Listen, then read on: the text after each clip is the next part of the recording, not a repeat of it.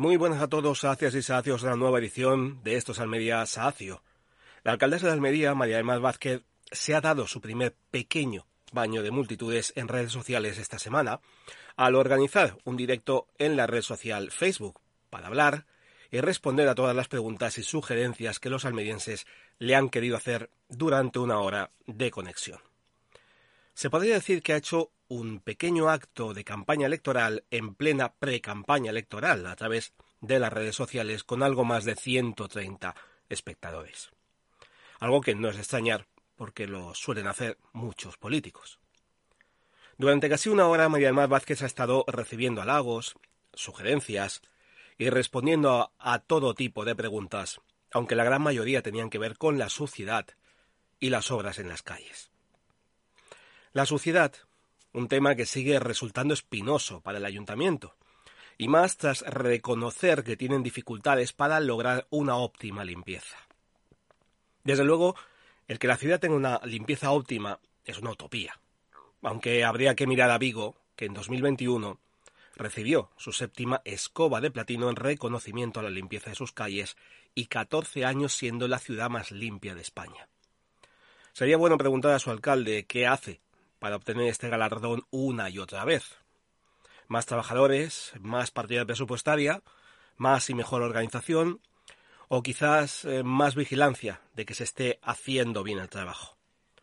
Por supuesto, otro tema que ha salido en esta charla con la alcaldesa es el asunto del alumbrado público en los caminos rurales municipalizados en Paraje Guillén, Llano de la Molina, Cortijo Cintas y Cortijo Córdoba. Aunque, como siguen diciendo, hay dos zonas que no están dentro de la responsabilidad municipal del ayuntamiento. Este es un tema clave que va a seguir dando guerra en esta y en la próxima legislatura, ya que quedan pocos meses para que se celebren las elecciones municipales. Esto es lo que dijo en una de las preguntas que le hicieron a raíz de este tema. Es una necesidad que tenemos claro. Yo creo que una de las primeras cosas que hice cuando llegué a la alcaldía, reunirme con los vecinos y, y deciros que todos los caminos que sean de titularidad municipal se iluminarán y poco a poco, plurianualmente, y seguramente serviremos de ejemplo de otros municipios. Vamos a hacerlo porque me preocupa la situación en la que están. Son muchas familias que necesitan luz en sus caminos rurales y el proyecto está entregado además y eh, haremos una aprobación inmediata. Esperemos que el viernes podamos hacer la aprobación del proyecto y empezar con la licitación. Bien, pues se ha celebrado dicho pleno del viernes, aunque aún no hay acta oficial de todo lo que se ha hablado en este, tampoco videoacta, aunque en realidad no hay tampoco un enlace para verla. Además, en el orden del día no hay nada al respecto de que se fuera a aprobar ningún proyecto. Tal vez, y solo digo tal vez porque lo desconozco, este asunto esté en el tema de asuntos de urgencia porque esto, sinceramente, es una urgencia a solucionar ya, aunque se haya hecho un inventario de todos los caminos rurales municipalizados. No solo porque es un servicio que hace falta en estas cuatro zonas, sino además por los asaltos y robos que se llevan produciendo desde el mes de agosto, aunque ahora con el frío hayan descendido estos actos delictivos. Así que es algo urgente y de extrema necesidad. Pónganse las pilas, en serio. Esto ya no va de votos ni de electoralismo, va de vidas humanas. Aún así, el directo con la alcaldesa estuvo bastante bien. Contestó a todas las preguntas que le hicieron, dando datos concretos sobre ciertos temas a tratar en la ciudad y proyectos a realizar en Almería. Algunos fuera de directo y chat pensaron que estas preguntas ya estaban pactadas desde un comienzo. No seamos malos. Démosle un voto de confianza. La cuestión es que el encuentro digital se hizo corto y quedaron muchas preguntas por contestar. Entre ellas, una decena de preguntas mías. Según la alcaldesa, todas las preguntas serán contestadas por su equipo. Miedo me da, sabiendo qué asesores de comunicación tiene su equipo, cuando algunos de ellos, si no todos, se pasan el día con cuentas troll, insultando y desprestigiando a miembros de los partidos de la oposición, y almerienses que están en contra de ciertas políticas y actuaciones del ayuntamiento. Espero y deseo que se vuelva a repetir otro encuentro digital con María del Mar Vázquez. Es bueno para todos que haya un contacto, aunque sea a través de la pantalla, dejando a un lado las siglas de partidos. Es algo bueno, creo yo, para la ciudad de Almería y sobre todo para los almerienses. Ojalá que lo haga, y no como el que prometió hacer el anterior alcalde, Ramón Fernández Pacheco, tras realizar el único directo que hizo a través de Facebook. Los grillos aún cantan la espera. Y ahora, noticias.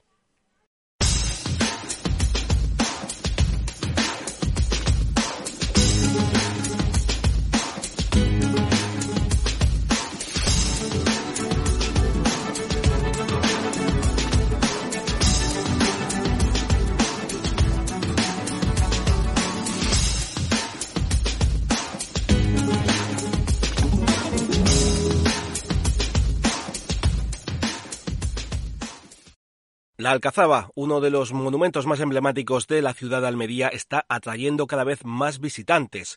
En los últimos años se ha registrado un aumento significativo en el número de personas que visitan esta impresionante fortificación, superando en visitantes al conjunto arqueológico de Medina Zahara, en Córdoba. Por otro lado, cabe destacar con un total de 4.312.679 visitas el número de usuarios de los conjuntos y enclaves de la red de espacios culturales de Andalucía. Entre los más destacados se encuentra el conjunto monumental de la Alhambra y Generalife con 2.224.561 visitas, el más visitado en el pasado año, seguido del conjunto monumental de la Alcazaba de Almería con 190.042 visitantes y el conjunto arqueológico de Madinat Azara con 184.388 visitas. A pesar de que la Alcazaba es uno de los sitios turísticos más populares en la ciudad, aún hay muchos visitantes que desconocen su historia y su importancia. La Alcazaba es una fortaleza que fue construida en el siglo XI para proteger la ciudad de Almería de los ataques enemigos y para controlar la entrada y salida de la ciudad.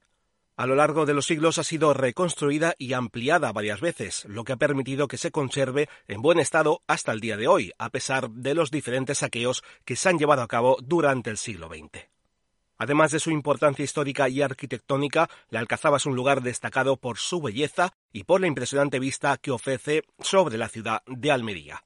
Desde sus murallas se puede admirar el mar Mediterráneo, la ciudad antigua y la montaña de Sierra La Milla, todo un paisaje de contrastes en una vista de 360 grados.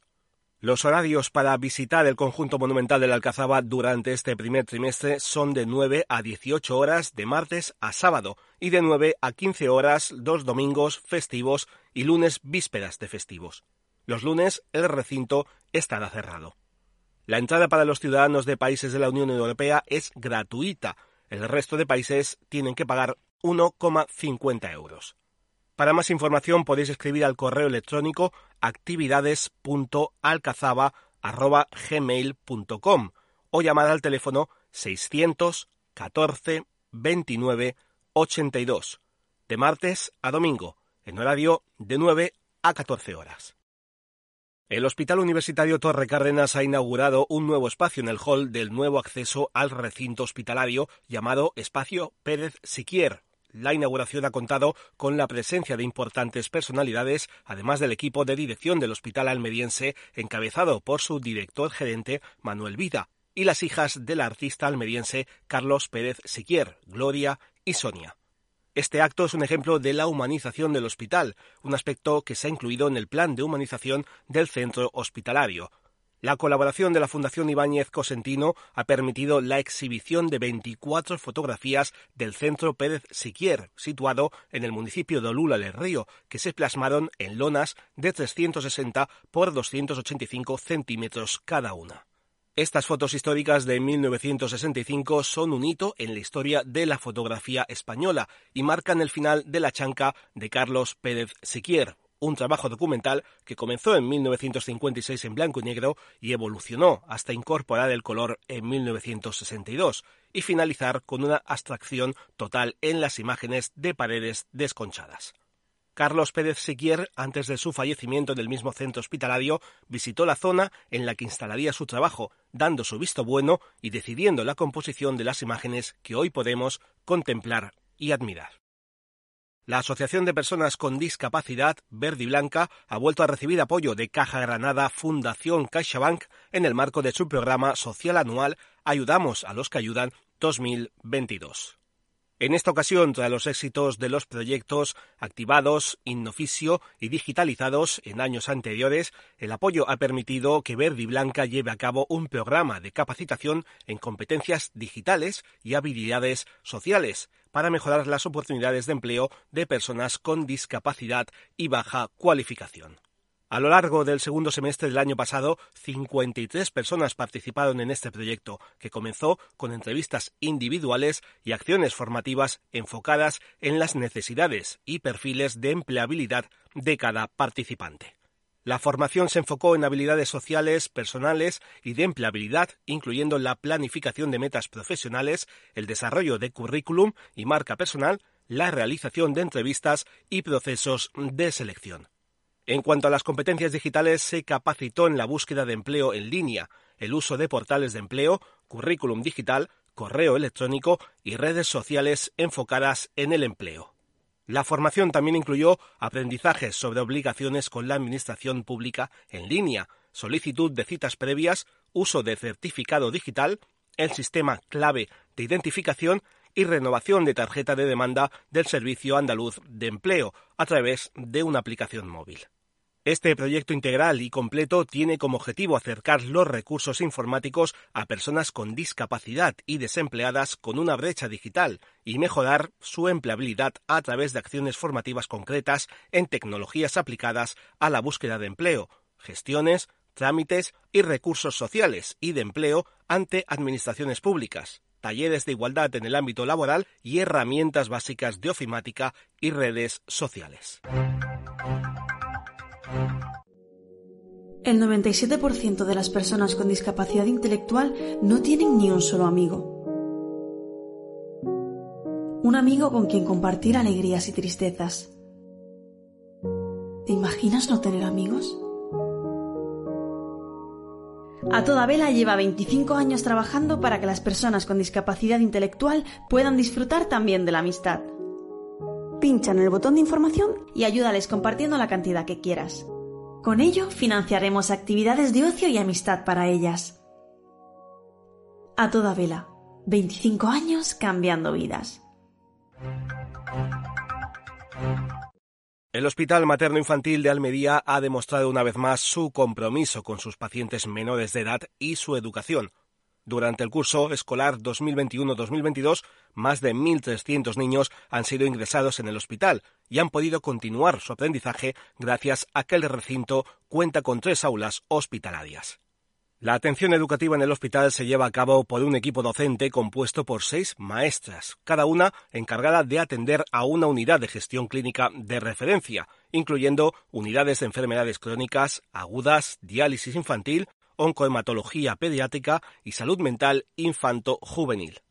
La docente encargada del aula en la unidad oncohematología es María del Mar Bautista. El trabajo de educación de María del Mar comienza con el diagnóstico del niño por parte del equipo de médicos. Desde este punto, los especialistas sanitarios la autorizan a hablar con los padres y con el centro educativo de referencia para iniciar un proceso coordinado entre las partes. La maestra comenta que los alumnos de las aulas hospitalarias trabajan en la medida de lo posible los mismos contenidos que sus compañeros, teniendo en cuenta que hay que respetar los tiempos y el estado del alumnado. El delegado de Desarrollo Educativo y Formación Profesional, Francisco Alonso Martínez, ha señalado que la atención educativa para los niños hospitalizados es fundamental para evitar retrasos en su aprendizaje. Ha felicitado a la docente por su trabajo diario y por el libro que ha escrito. El aula hospitalaria es un servicio de educación compensatoria que busca paliar las dificultades que los niños pueden tener para acceder a la educación debido a enfermedades u hospitalización. Para asegurar una continuidad en el proceso de aprendizaje, la atención educativa en el aula requiere una coordinación fluida con el centro educativo de referencia del niño. El Distrito Sanitario Poniente de Almería ha iniciado una campaña para fomentar la responsabilidad de los ciudadanos en el uso de las citas médicas. La campaña titulada Si no necesitas tu cita, anúlala busca sensibilizar a la población sobre la importancia de anular las citas médicas que no se van a utilizar. El objetivo de la campaña es reducir el número de citas no utilizadas que representan un desperdicio de recursos y un obstáculo para el acceso de otros pacientes a la atención médica. Además, también se busca mejorar la eficiencia en la gestión de citas, lo que permitirá al personal médico centrarse en los pacientes que realmente necesitan atención.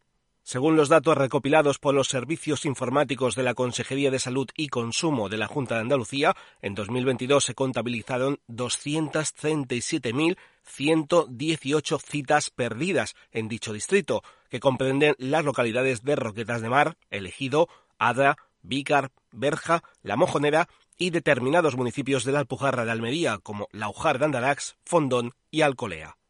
La campaña que ha sido lanzada en colaboración con la Consejería de Salud de la Junta de Andalucía se promocionará a través de diversos canales, incluyendo medios de comunicación locales, redes sociales y carteles publicitarios. Además, se han establecido acuerdos con centros de salud y farmacias para que también participen en la difusión de la campaña. Así que, atento a esto. Si sabes que no vas a poder asistir a una cita médica programada, no dudes en anularla, para que otro paciente pueda aprovecharla. No nos quejemos más adelante de que es imposible coger cita para dentro de una semana. Ya sabes por qué es. Sé responsable. El municipio de Pulpí celebrará su tradicional fiesta de la matanza este 12 de febrero, organizada por las concejalías de Agricultura y Ganadería, Consumo y Festejos del Ayuntamiento pulpileño.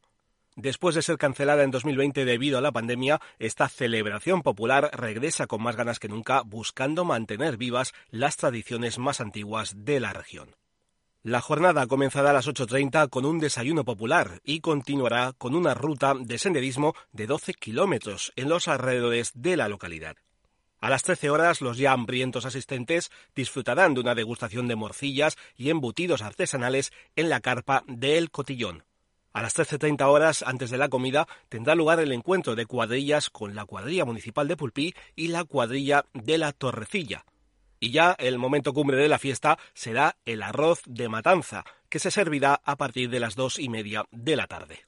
Para que no falte nadie a esta cita gastronómica, el Ayuntamiento de Pulpí ha establecido un servicio de autobús gratuito desde varios puntos de la localidad, y así no os perdáis la fiesta de la matanza. En San Juan de los Terreros, 12 y cuarto. Pilar de Jalavía, 12 y 20. La Fuente, 12 y media. La Gasolinera, 12.35. El Convoy, 12.40. Los Antones, 12.45. Y el Pozo de Leguera, a las 12.50. Para finalizar esta nueva edición de estos Almería Sacio, se presentan algunas noticias breves que podrían ser de vuestro interés. El interlocutor sanitario de la Policía Nacional en Almería ha llevado a cabo dos jornadas formativas destinadas al personal sanitario del Hospital Torre Cárdenas y del Hospital de Poniente, en las que se impartió formación específica en prevención y seguridad. Con el objetivo de cumplir con la instrucción 3-2017 y el nuevo plan de prevención y atención ante agresiones en el sistema sanitario público andaluz, se busca evitar la violencia en el ámbito sanitario y mejorar la protección de las víctimas. La Policía Nacional ofrece una respuesta integral y transversal a estos casos, teniendo en cuenta la carga de estrés generada por la violencia en los profesionales. El objetivo es crear un canal de comunicación y confianza entre la policía y el personal sanitario y difundir los instrumentos de prevención existentes. El Ayuntamiento de Huerca Lovera y la Asociación de Comerciantes y Empresarios del municipio han lanzado la campaña Quien bien te quiere te hará volar para fomentar las compras locales en el día de San Valentín. La campaña que se desarrollará hasta el 14 de febrero incluye un sorteo de viajes en globo, cenas y tartas. Casi medio centenar de negocios participan en la campaña, identificados con un cartel específico. El sorteo de viajes en globo se realizará el 10 de febrero y el sorteo de tartas y cenas el 14 de febrero. El ambiente será mágico en el municipio el 11 de febrero, con un fotocall y recorrido de la tuna por las zonas comerciales. San Valentín también se celebra en Adra, donde la Asociación de Comerciantes y el Centro Comercial Abierto, con la colaboración del Ayuntamiento, celebrarán este día premiando a los clientes más fieles. Habrá sorteos de cuatro cenas, dos en el restaurante Garum y otras dos en el restaurante Taberna La Granja, además de cuatro tartas de la panadería La Despensa. La concejala de Comercio Elisa Fernández agradeció a la Asociación de Comerciantes por su implicación en promocionar los comercios locales. El sorteo se llevará a cabo el 14 de febrero en la Plaza Enrique Sierra Valenzuela y los participantes deben aportar sus tickets por importe superior a 10 euros correspondientes a compras realizadas entre el 1 y el 14 de febrero. El Ayuntamiento de Huércal de Almería está mejorando la accesibilidad en el barrio de La Lustra, eliminando barreras arquitectónicas en el espacio urbano. La actuación cuenta con una subvención de la Junta de Andalucía en materia de accesibilidad dentro del Plan de Recuperación, Transformación y Resiliencia. El objetivo es crear una plataforma de tránsito en la que convivan el tráfico y los peatones, mejorando la accesibilidad y la calidad de vida de los ciudadanos. Huércal de Almería es uno de los 26 municipios andaluces que han recibido estas subvenciones en materia de accesibilidad. Hasta aquí algunas de las noticias de esta semana. Si os ha gustado este nuevo episodio, solo tenéis que dar like al pulgar, suscribiros al canal para que esta comunidad crezca y compartirlo con todos vuestros amigos y conocidos que vivan fuera de Almería y tengan interés por saber de su tierra. Además, si queréis proponer algún tema que os interese o denunciar algo que perjudique a los habitantes de la capital o de algún pueblo de la provincia, se hará llegar a quien corresponda esperando su respuesta y aunque no contesten, la denuncia se publicará en la siguiente edición.